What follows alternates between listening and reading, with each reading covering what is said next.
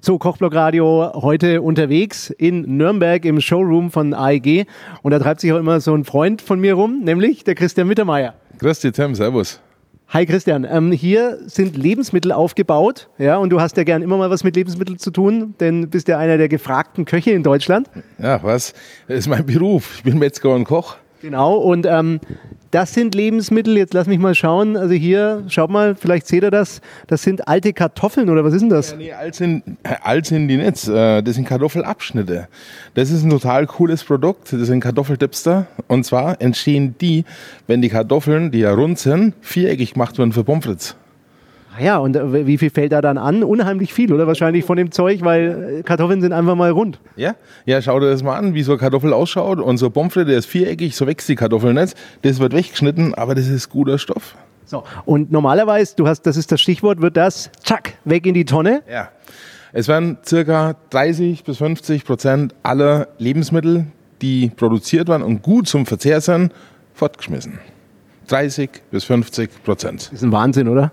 30 bis 50 Prozent in, den, in die Tonne ja, von Lebensmitteln, die man eigentlich noch essen kann. Also da ist gar nichts dran.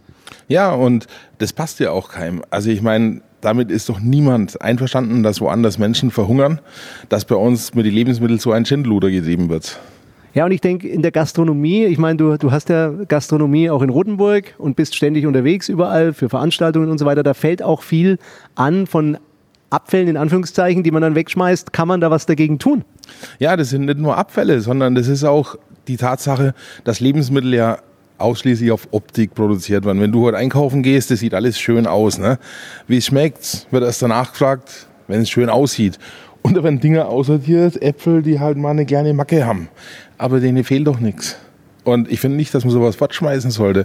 Ich finde, man kauft nach Geschmack, nach Geruch, nach dem, was ein Lebensmittel für einen taugt. Und mein Gott, wenn so ein Lebensmittel mal so einen kleinen Bäcker hat, das ist Natur. Ich denke auch. Also jetzt, wo ich das sehe, ja, denke ich mir, und ich habe dich ja gerade schon gefragt, kann man nichts dagegen tun? Ja, muss das alles in die Tonne? Ja, es muss vor allem mal aufhören, dass einer mit dem Finger auf den anderen zeigt. Die Verbraucher zeigen auf die Erzeuger. Die Erzeuger sagen, wir machen ja bloß, was die Verbraucher nachfragen. Dann, du sagst gerade, ja, in der Gastronomie, ja, in der Gastronomie, aber hey. Zeige ich auch mit dem Finger, ne? Genau. Im Haushalt, da wird schon auch ganz schön viel weggeschmissen, ne? Mehr, als es eigentlich sein müsste.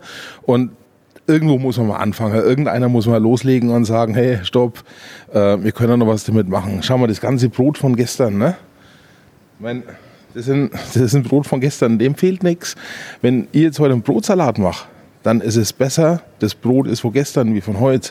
Wenn es schon ein bisschen ne, Feuchtigkeit verloren hat, das tun wir in der Pfanne anrösten, ein bisschen Tomate dazu, ein bisschen Oliven, da braucht man nicht viel machen und du hast einen Tip-Top Brotsalat. Aber ich meine, jetzt gerade mit dem Stichwort Brotsalat, ja, und daheim im Haushalt, viele wissen ja gar nicht oder haben nicht die Ideen, einen Brotsalat zu machen und das anzurösten. Und das ist, glaube ich, das Problem.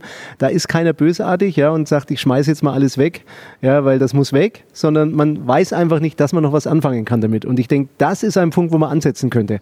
Genau, wir wollen da mal ein paar Leute wachrütteln und einfach mal sagen, schau mal, was man alles damit machen kann. Und das machen wir auch und das machst du auch, nämlich als Christian Mittermeier, Kochblogradio und einige oder kann man sagen wirklich fast alle äh, äh, etablierten Blogger in Deutschland. Ja, die Creme de la Creme hat auf Ruf von einem Christian Mittermeier gesagt, ja, da machen wir mit. Kochblogradio natürlich auch. Ja, Logo, ich bin total happy, wie viele offene Türen ich mit meinem Anliegen einrenne und wie viele Menschen sagen, Logo, da sind wir dabei. Und so machen wir ab dem 14. Februar für vier Wochen, also vom 14. Februar bis 10. März, immer dienstags bis Samstag in der Blauen Sau.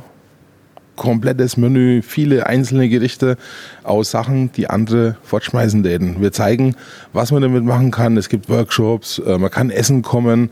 Also man kann ganz normal wie ins Restaurant gehen. Blaue Sau ist übrigens in Rothenburg ob der Tauber. Mhm. Das ist dein Restaurant, die Blaue Sau. Genau. Und die Gutscheine dafür, die gibt es in allen Brothaus-Filialen.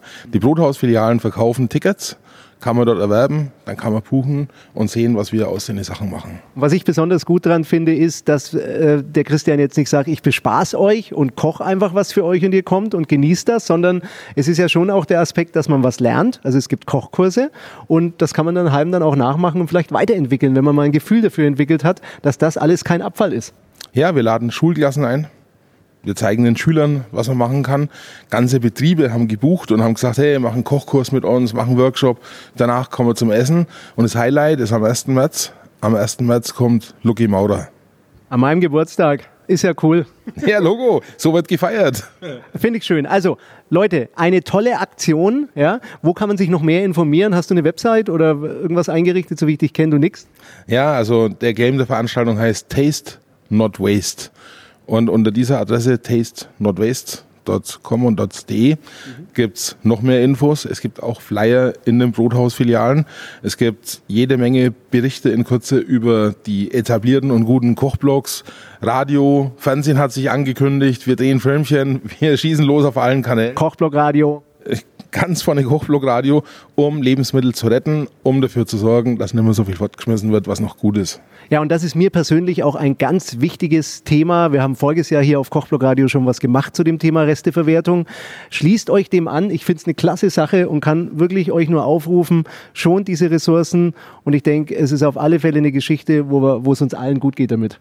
Auf jeden Fall. Wir zünden ein Social Media Feuerwerk. Tim, du mit dem Kochblog Radio bist der Erste.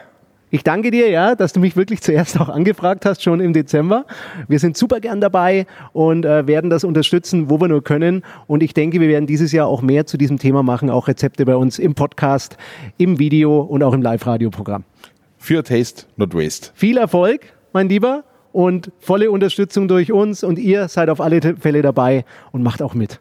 Danke und Tickets in den Brothaus-Filialen, überall. Taste, not Waste. Dankeschön.